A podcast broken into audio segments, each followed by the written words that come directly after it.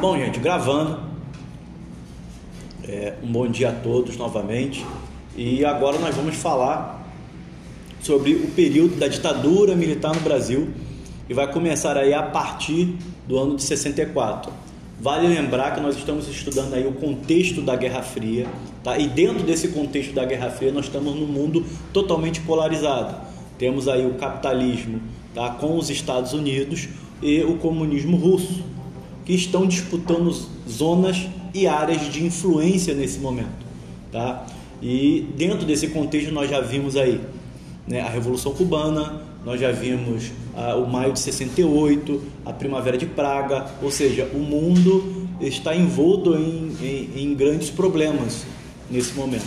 Tá? O Brasil também não vai ficar de fora tá? e vai ser o período mais obscuro da história do nosso país, né? da história brasileira, vai ser esse período da ditadura militar, e em princípio, tá? É, Castelo Branco, que vai ser o primeiro presidente militar dessa época, que cumpriria o mandato e teria novas eleições, tá?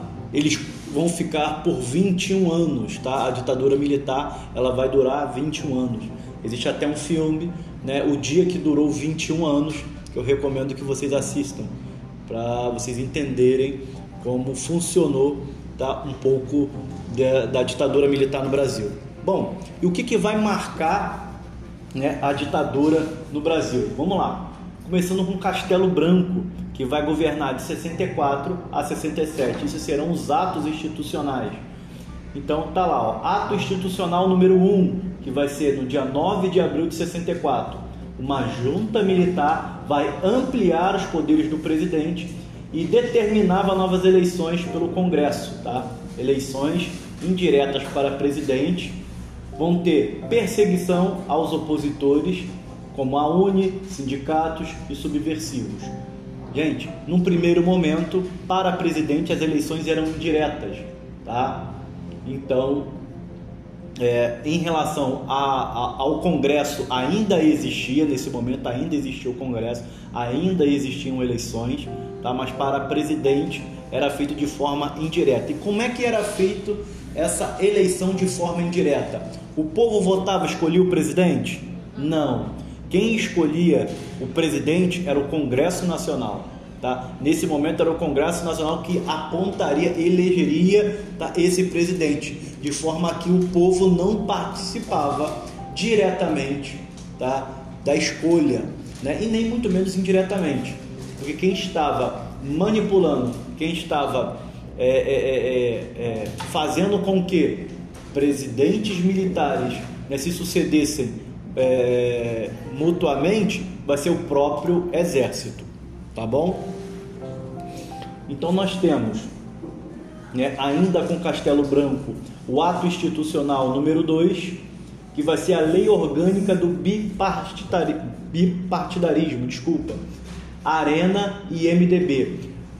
Num país onde tinham vários é, partidos políticos, nesse momento agora só vai ser permitido dois, tá? Então vamos ter o Arena, que é o de situação, tá? vai ser aquele de apoio ao governo, e o MDB, que vai ser uma oposição consentida. Tá? O MDB vai ser uma oposição consentida, ou seja, eles são oposição, mas é uma oposição meio que vigiada, tá? Ou seja, eles permitem que o MDB pudesse fazer algumas críticas ao governo. É, altera a composição do Supremo Tribunal Federal e é, extinguia é, o restante dos partidos. Esse vai ser o AI2, o ato institucional número 2. Se vocês prestarem atenção, os atos institucionais, eles gradativamente eles vão tirando os direitos, eles não tiraram os direitos todos de uma vez, eles gradativamente, conforme o passar do tempo, eles foram recrudescendo, tá? Eles foram piorando, eles foram aumentando. E cada ato institucional vai ser um ato institucional de cunho autoritário, aumentando sempre procurando buscar aumentar o poder do executivo, o poder do presidente da República em detrimento dos outros poderes, como o legislativo e o judiciário, tá? O ato institucional número 3, eleições indiretas para governadores, tá? E para o prefeito das principais capitais. É, essas eleições indiretas para governadores vai ter a mão também do Exército nesse momento para poder indicar os governadores. E esses governadores que eram tá, é, é, favoráveis ao governo, que eram simpáticos ao governo, eles, esses governadores que eram responsáveis para indicar os prefeitos das principais capitais. Então, se nós prestarmos atenção, nós temos um momento aí que o executivo ele está dominando gradativamente o cenário da política nacional. Tá? Ele vai dominar devagar. devagar tá? Temos aí agora o ato institucional número 4, que fortalecia o poder do executivo ainda mais tá? e extinguia os efeitos da Constituição de 46. Ou seja, tínhamos uma Constituição até antes do ato institucional número 3, o que vigorava vai ser esta Constituição de 46, e neste momento, nesse ato institucional, ele suspeita, ele vai extinguir os efeitos dessa Constituição. E para isso vai ser necessário uma nova Constituição e vai ser convocada aí uma Assembleia Constituinte. Neste momento, no governo de Castelo Branco, o Brasil estava passando por uma crise econômica, tá? Não só o Brasil, mas o mundo estava passando aí por, uma, por diversas dificuldades.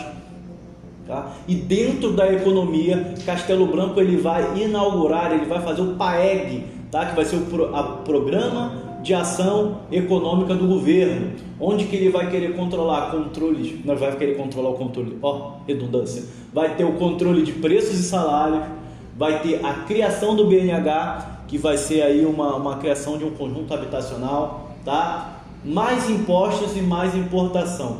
O que, que o governo Castelo Branco quis fazer com isso? Controlar a inflação, tá? Esse momento aí inflacionário que o Brasil vai estar passando, essas medidas econômicas, elas vão estar aí é, é, é, atreladas a esse conjunto de poder segurar a inflação e fazer o Brasil voltar a crescer. Vale lembrar que neste momento aí, quem era o presidente dos Estados Unidos vai ser Kennedy, tá? E Kennedy ele vai emprestar dinheiro, tá, ao Brasil, tá? O Brasil ele já está alinhado, mais alinhado aí aos Estados Unidos. Aí temos aí uma aliança para o progresso, que vai ser uma linha de crédito, né, Brasil Estados Unidos com Kennedy. Tanto é que hoje, tá, a Vila Kennedy que nós temos hoje na, naquela região norte aí, no Rio de Janeiro, a Vila Kennedy, ela vai ser custeada, né, a formação da Vila Kennedy com esse dinheiro que vai vir, tá, com esse dinheiro que vai vir de, de, de, dos Estados Unidos. Então, ou seja, o Brasil ele vai ter uma oportunidade de fazer um crescimento. Claro, nós vamos ter um milagre econômico mais à frente, mas aqui nós já estamos vendo as bases de, do, desse chamado milagre econômico brasileiro na época da ditadura. Vamos ter algumas é, é, é, modificações, sim. A ponte Rio-Niterói, muito próxima aqui da gente, vai ser aí um, uma das obras feitas pelo governo militar, tá ok? E depois nós temos aí é, a formação de uma oposição mais ferrenha, tá? Isso tirando o movimento de guerrilha, que nesse momento já existia aí os movimentos de guerrilha, que nós vamos, vamos, vamos falar, vamos nos aprofundar dentro dos movimentos de guerrilha num outro, numa outra aula. Tá? Mas ainda assim se forma uma frente ampla de oposição, onde antes antigos rivais tá? serão agora aliados para lutar contra o regime militar. Tanto é que essa frente ampla, ou seja, uma, uma frente que seja bem aberta, vai ter aí como cabeça João Goulart, Lacerda e Juscelino Kubitschek. Tá? Antes eles estavam em lados opostos da política brasileira e agora eles estão do mesmo lado. Tá? Vale lembrar que Lacerda ele vai apoiar os militares em 64. E nesse momento aqui, ele vai fazer o que? Ele vai se opor a esse regime pelas condições que o regime estava tomando no Brasil, a, crescente é, escalada autoritária tá? que o Brasil vai estar vivendo, e ele também vai lutar contra esse autoritarismo militar, tá bom?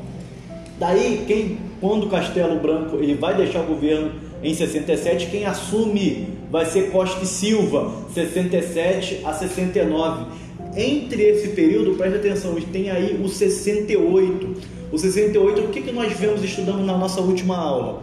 Tá? O março de 68 na França, a primavera de Praga foi em 68, ou seja, o mundo estava eclodindo em conflitos internos. Isso não seria diferente no Brasil. Vai ser o momento em que a luta armada, tá? Os braços da guerrilha da esquerda no Brasil vão estar é, é, é, é, recrudescendo também a, a, guerrilha. Ou seja, vamos ter mais assaltos a bancos, vamos ter ataques a quartéis, ou seja, né? De um lado, vamos ter é, uma oposição a esse governo militar, a ditadura militar, né? É, agora em 68 de uma forma mais incisiva, então nós vamos ver aí que é, é, é, vai ter tanto da parte da luta armada quanto da parte do exército, tá? É, um conflito muito grande, tá? Nós vamos ver aí mais para frente a criação de doicode, tá? Nós vamos ver aí a questão aí do, do daquelas pessoas que foram é, que sumiram durante a ditadura, tá? E que não até hoje não se tem ainda é, o conhecimento da onde as pessoas subiram para onde foi, como é que morreu as pessoas, entende? Tivemos aí o desaparecimento de pessoas e também nós tivemos também, né, assaltos a bancos, sequestro, né, de personalidade, de autoridades, até mesmo internacional para trocar tá? por prisioneiros da luta armada, por prisioneiros da luta armada. Então, nós temos aí um ambiente conflituoso dentro do Brasil muito grande, tá? um ambiente de conflito muito grande. Tá? Então, aí, em 68, nós temos aí o ato institucional número 5, que esse vai ser um dos piores atos institucionais, vai ser o número 5, que vai ter a censura prévia, o fim do habeas corpus, é, do direito, vai ter agora, o executivo vai ter o direito de caçar mandatos, tá? pena de morte e prisão perpétua. A partir do momento em que a luta armada, tá? a guerrilha, os movimentos como R, M, é, o MIR, MR8, VAR Palmares, né, que são movimentos de esquerda, que são movimentos de luta armada, que eles vão estar tá intensificando esse movimento, tá? O exército também vai intensificar o combate a essa guerrilha. Tanto é que num determinado momento, a partir também do ato institucional número 5, que vai dar aí o fim do habeas corpus e também o direito de caçar mandatos, o presidente da República nesse momento que vai ser Costa e Silva, ele fecha o Congresso Nacional. Tá? e vai proibir as manifestações de natureza política. Aí que vai ser o, o, momento mais negro, a partir daí que começa a escurecer muito né, a história do Brasil dentro do contexto da ditadura. Tá? Vai ser um momento de recrudescimento, tá? com o aumento das ações da luta armada e também do boicote do exército. Tá? Então nós temos aqui um ambiente propício tá? para surgir uma guerra civil interna aqui no Brasil. Claro, guerra civil óbvio que vai ser interno. Né? Vamos ter aí um momento em que é tanto a, a, a, o braço da guerrilha quanto o doicode do exército, a inteligência, a parte do exército vai é, é, é, é, aumentar tanto a vigilância quanto a luta, tá? para que pudesse é, conseguir aí tanto a parte do exército conseguir eliminar sua, as representações de guerrilha e a guerrilha está querendo chegar ao poder. É interessante se nós olharmos a entrevista de hoje desse pessoal que lutou na luta armada, que fizeram parte da guerrilha, tá? É, isso está em, em, entrevistas no YouTube, eles mesmos falavam: olha, nós não lutávamos por democracia, nós lutávamos pela ditadura do proletariado os próprios agentes da guerrilha que participaram do VAR Palmares, do MIR, isso tem aí, é, é, aberto em canais de YouTube, eu vou trazer para a aula de vocês, para vocês assistirem as próprias pessoas que lutavam na luta armada, falando que eles, naquela época, eles lutavam pela ditadura do proletariado, contra a ditadura militar. Né? Isso para vocês terem uma ideia que nós estamos dentro de um contexto da Guerra Fria e dentro de um contexto de quê? De um mundo totalmente polarizado.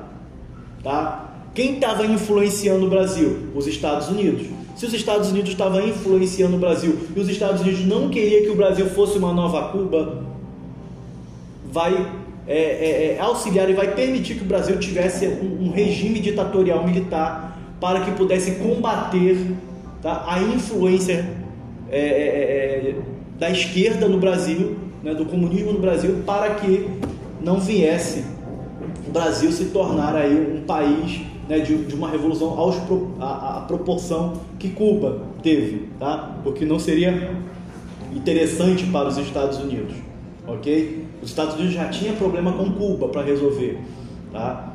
E Cuba estava sendo totalmente financiada aí pela União Soviética, tá bom? Então, é, nesse primeiro momento eu vou parar aqui em Costa e Silva. Temos ainda né, para falar de Geisel, Médici e João Figueiredo. Tá? E isso aí vai ser assunto para a próxima aula. Então vou editar aqui esse vídeo para poder colocar no, no grupo de vocês, tá bom? Agora vou terminar o vídeo e vou abrir aí as perguntas.